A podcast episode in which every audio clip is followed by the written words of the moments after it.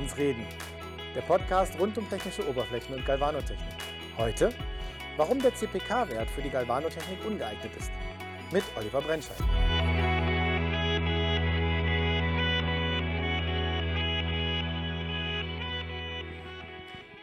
Ist euch schon mal die Forderung nach einer Schicht von 1,3 μ Nickel über den Schreibtisch geflattert? Und habt ihr euch vielleicht gewundert, warum so eine krumme Zahl da steht?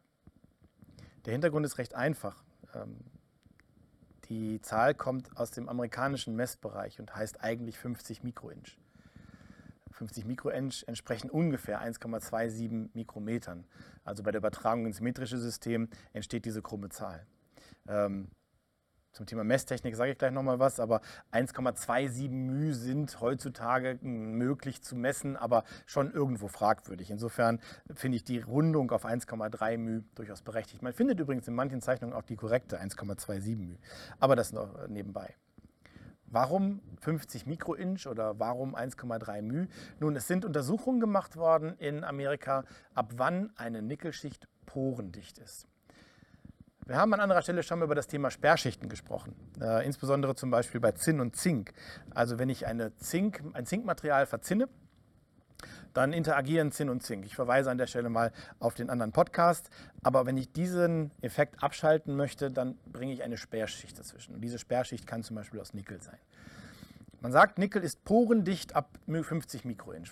Diese Poren sind Löcher in der Schicht. Kleinste Löcher, die eine Kommunikation zwischen dem Basismaterial, vor allem dem Zink beim Messing zum Beispiel, und der Verzinnung ermöglichen und damit zu allen Effekten führen, die wir nicht haben wollen. Diese Löcher müssen weg. Und wie gesagt, bei Untersuchungen ist festgestellt worden, dass etwa ab einer Schichtdicke von 50 Mikroinch oder eben 1,27 μ diese Poren verschwunden sind und man spricht deswegen von porendichten Nickel. Hier ist ein schönes Beispiel dafür, wie eine Mindestschichtdicke eine Funktion definiert. Ich kann die Nickelschicht jetzt beliebig dicker machen, die Poren kommen nicht wieder. Also wenn ich meine Schicht porendicht definiere, dann reichen mir 1,3 μ. Ich kann 2 machen, ich kann 5 machen, damit ist es immer noch porendicht, aber ich kann nicht weniger machen. Wenn ich mal einen Blick auf die offiziellen Normen der ISO-Serie oder der DIN-Serie äh, werfe, zum Beispiel die 50960-Normen oder auch die ISO-Normen zu, zu Zink, zu Nickel, zu Silber, dann stelle ich fest, dass in diesen Normen zu 100 Prozent, in allen Normen, immer nur von Mindestschichtdicken die Rede ist.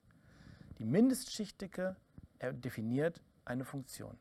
Wenn ich ein Eisenteil verzinke, um Korrosionsschutz fürs Eisen aufzubringen, dann definiert die Dicke der Zinkschicht die Mindesthaltbarkeit gegen bestimmte Korrosionsschutztests. Wenn ich mehr Zink obendrauf packe, hält es länger. Es gibt aus galvanotechnischer Sicht eigentlich keinen Grund für eine Maximalschichtdickendefinition, sondern wir würden uns aus verschiedensten Gründen eigentlich immer an der Mindestschichtdicke orientieren. Das hat kaufmännische Gründe, gerade zum Beispiel bei den Edelmetallen ist es sicherlich auch im Sinne des Kunden. Wenn der Kunde sagt, mir reichen mindestens drei Mühe Silber für eine Funktion aus, dass ich nicht unbedingt 15 auflege. Äh, beim Gold wird es noch extremer. Gut, da reden wir jetzt wahrscheinlich eher von 0,3 Mühe, aber nichtsdestotrotz ist 0,6 das Doppelte von 0,3 mit allen dazugehörigen Folgen für die Kosten. Also auch im Sinne des Kunden ist es häufig genug, dass wir eher uns an der Mindestschichtdicke orientieren als irgendwo in der, in der Toleranzmitte. Nehmen wir ein anderes Beispiel. Zinn ist zwar nicht so teuer, da wäre es vom Preis her erstmal egal, aber Zinn neigt zur Staubbildung. Zinn kann flittern. Äh, Zinn macht überall da, wo es nicht gebraucht wird, im Prozess Probleme. Aber ich brauche das Zinn zum Stecken und Löten zum Beispiel. Oder auch als Korrosionsschutz gegen irgendwelche Kunststoffumspritzungen. Das heißt, ideal ist es, wenn ich die Schicht aufbringe, die ich wirklich brauche und sie dann aber so dünn wie möglich halte, um eben die Probleme an anderer Stelle zu minimieren. Wir haben in einem anderen Podcast mal über das Thema äh, Hundeknochen gesprochen. Das ist ebenfalls ein guter Grund dafür, sich eher an der Mindestauflage als an einer, an einer Toleranzmitte oder an einer Maximalauflage zu orientieren. Wenn wir mal den einfachsten Fall nehmen, ein Band, dann ist es so, dass wenn wir die Schichtdicke in der Bandmitte messen, da ist sie am dünnsten. Das heißt, wenn mein Kunde spezifiziert, ich brauche 3 μ, dann muss ich sehen, dass ich an der Stelle 3 μ habe. Ich muss an der Stelle sogar noch ein bisschen mehr haben, aber da komme ich gleich zu. Wenn ich mich jetzt von der Mitte weg bewege, langsam aber sicher an die Kante des Bandes, dann passiert lange Zeit erstmal gar nichts. Das heißt, ich werde mich immer noch in diesem Bereich von 3, 3,5 μ bewegen und plötzlich steigt meine Schicht massiv an. Das ist der Hundeknocheneffekt. An den Bandkanten sind die Stromdichten enger und dementsprechend wird da mehr abgeschieden. Da können doch durchaus mal, wenn ich jetzt überhaupt keine Blendvorrichtungen zum Beispiel einrichte, 20, 25 μ entstehen. Das ist natürlich für einen Stanzprozess unangenehm. Aber oft werden diese Kanten eben weggestanzt und insofern ist es kein großes Problem und ich kann ja blenden. Aber trotzdem ist der Aufwand an der Stelle wirklich auch für die richtige Schichtdicke zu garantieren extrem groß. Beide Seiten müssen daher ganz wichtig am Anfang definieren, wie und wo zu messen ist. Wenn ich meinem Galvaniseur keine Vorgabe für einen Messpunkt mache, weil zum Beispiel ich keine Funktionsfläche definiert habe, dann wird er den Messpunkt dahin legen, wo seiner Meinung nach die dünnste Schicht abgeschieden wird. Also irgendwo mittig auf einer Fläche zum Beispiel, mittig auf der größten Fläche des Standsteils, mittig am Band, was auch immer. Dann kann er nämlich zumindest gewährleisten, dass innerhalb dieser Toleranz, die der Kunde ihm sinnloserweise übrigens vorgibt, auf, auf möglichst großen Flächen diese Schichtdicke gewährleisten. Aber bitte, bitte, bitte, sie ist nicht überall so. Es gibt überhaupt kein, keine Grundlage dafür anzunehmen, dass wenn ich als Kunde meinem Galvaniseur sage, ich brauche mindestens drei μ Zinn, dass dann überall mindestens drei μ drauf sind. Ganz im Gegenteil, je nachdem, wie das Teil geformt ist, kann es sogar durchaus sein, dass an einigen Stellen überhaupt nichts drauf ist.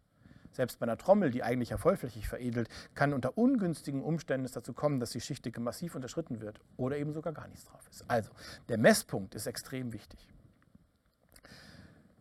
Wir haben jetzt also mehrere Gründe dafür gehört, warum die Galvanik sich an der unteren Toleranzgrenze bewegt und nicht in der Mitte oder oben. Das führe ich deswegen so lange aus, weil es so eine Art Unart gibt, die in den letzten Jahren sich immer weiter ausbreitet. Und das ist die sogenannte Prozessfähigkeitsuntersuchung. Der Prozessfähigkeitsindex CPK sagt, dass bei einer Million Teilen maximal 0,6 Stück, zum Beispiel wenn ich ihn mit 1,67 definiere als Mindestanforderung, maximal 0,6 Stück außerhalb der Toleranz sein dürfen. Diese Prozessfähigkeitsuntersuchungen basieren grundsätzlich auf Normalverteilung. So. Eine Frage, die ich zur Diskussion stelle, weil ich selber kein Statistiker bin, ist, ist die Messung und die Abscheidung der Galvanotechnik tatsächlich normal verteilt? Ich bezweifle das, aber ich kann es nicht belegen. Aber was ich definitiv gerade hergeleitet habe, ist, dass wir uns nicht in der Toleranzmitte bewegen. Also wenn wir mal annehmen, wir hangeln uns an den offiziellen Normen entlang, dann haben wir nicht mal eine Obergrenze. Diese Obergrenze ist aber zwingend zur Definition der Prozessfähigkeit. Geschenkt sagen wir, wir vereinbaren mit unserem Kunden eine Obergrenze äh, als Faustformel. Bitte, bitte, bitte. Immer der Mindestwert für die Obergrenze ist die doppelte Untergrenze. Also 1 bis 2, 2 bis 4, 4 bis 8 μ. Das ist das kleinste Fenster, was ihr dem Galvaniseur vorgeben müsst, an einem Messpunkt. Reden wir von mehreren Messpunkten, ist es unter Umständen deutlich mehr. Okay, also wir haben uns jetzt darauf geeinigt, dass es eine obere und eine untere Grenze gibt. Und wenn wir jetzt von 3 bis 6 μ zum Beispiel reden, was im Verzinnungsbereich äh, für die Lötfähigkeit durchaus ein übliches Maß ist, dann wäre der Mittelwert 4,5 μ. Wenn wir uns jetzt nochmal das Beispiel des simplen Bands vorstellen, dann haben wir hier in der Mitte, der Galvaniseur legt ein bisschen mehr auf, damit er nicht versehentlich unter das Toleranzfeld rutscht, sagen wir mal 3,3 μ. Und dann haben wir das hier auch sehr, sehr lange. Dann haben wir hier vielleicht irgendwo im oberen Bereich des Bandes 3,6, 3,7 μ oder vielleicht sogar 4,5, um Gottes Willen. Und am Ende fliegt uns der Wert auseinander und um die Ohren mit 20, 25 μ. Wenn ich das als Gesamtheit messe, was ein Riesenaufwand ist und was prozessbegleitend nicht möglich ist. Aber wenn ich das tue, natürlich fliege ich dann massiv mit meinem CPK-Wert raus. Ich gehe nach unten, ich gehe irgendwo in den Nullkomma-Bereich. Okay, aber wir haben jetzt gesagt, wir haben einen Messpunkt definiert und dieser Messpunkt ist in der Mitte und ich möchte den gerne äh, prozessfähigkeitsuntersucht haben. Wir haben vor einiger Zeit, das ist noch gar nicht lange her, mal einen Ringversuch gestartet. Wir hatten einen Kunden, der wollte gerne ein ganz simples Kupferband, das war relativ dick, aber ansonsten ein ganz normales Kupferband, vernickelt und verzinnt haben wollen. Die Vernickelung war, glaube ich, 1 bis 2 und die Verzinnung war 3 bis 6. Also erstmal alles in Ordnung. Der Kunde selber verfügte über die Möglichkeit der Röntgenspektrometrie. Das ist Standardverfahren zur Ermittlung von Schichtdicken, denke ich mal, inzwischen in der Branche. Wir selber haben hier bei der Brennstoff Galvanik Service ebenfalls den Röntgenspektrometer stehen und der Galvaniseur selber hat natürlich auch eins, um seine Arbeit zu überprüfen. Wir haben also ein Messmuster im Kreis geschickt. Der Kunde hat es zuerst vermessen, dann haben wir es hier vermessen und dann hat unser Partner, der das Ganze beschichtet hat, vermessen. Und wir haben festgestellt, dass wir einen statistischen Fehler haben, und zwar keinen systematischen, sondern einen statistischen Fehler von 10 Prozent. Es gibt jetzt einige Dinge, die man da anmerken muss. Wir hatten vorher nicht darüber gesprochen, welche, Kollimatoren eingesetzt werden sollen. Wir hatten nicht über Messzeiten gesprochen äh, und auch nicht über Messwiederholungen. Wir haben die Messpunkte allerdings definiert auf dem Muster und diese drei wichtigen Parameter für die Messung sind bekannt. Die sind nicht gleich. Wir werden diesen Versuch auch nochmal wiederholen äh, mit gleichen äh, Kollimatoren, gleichen Messzeiten, aber ich erwarte kein sehr anderes Ergebnis. Es ist bei den Röntgenspektrometergeräten sogar so, dass wenn ich das Teil auf dem Mess, der Messplatte überhaupt nicht bewege und ich mache eine Messung und ich mache noch eine Messung, zuweilen Abweichungen von 3 bis 5 Prozent entstehen. Was ich sagen will, ist, die Messung selber ist auch nochmal sehr, sehr unsicher und ich stelle wieder die Frage, ich glaube, sie ist nicht normal verteilt. Also, wir haben jetzt gesagt, aus kaufmännischen Gründen, aus Gründen des Hundeknochens, äh, bewegen wir uns an der unteren Toleranzgrenze. Die Normen tun es uns gleich und sagen, die Funktion der Schicht ist gegeben durch eine untere Toleranzgrenze. Trotzdem wird uns von Seiten der Kunden mittlerweile aus verschiedenen Gründen ein Prozessfähigkeitsnachweis aufgezwungen. Es gibt einen ganz, ganz wichtigen und meiner Ansicht nach sogar den entscheidenden Grund, warum das nicht funktioniert. Der liegt noch ganz woanders. Stellen wir uns mal ein Stanz- oder ein Spritzwerkzeug vor.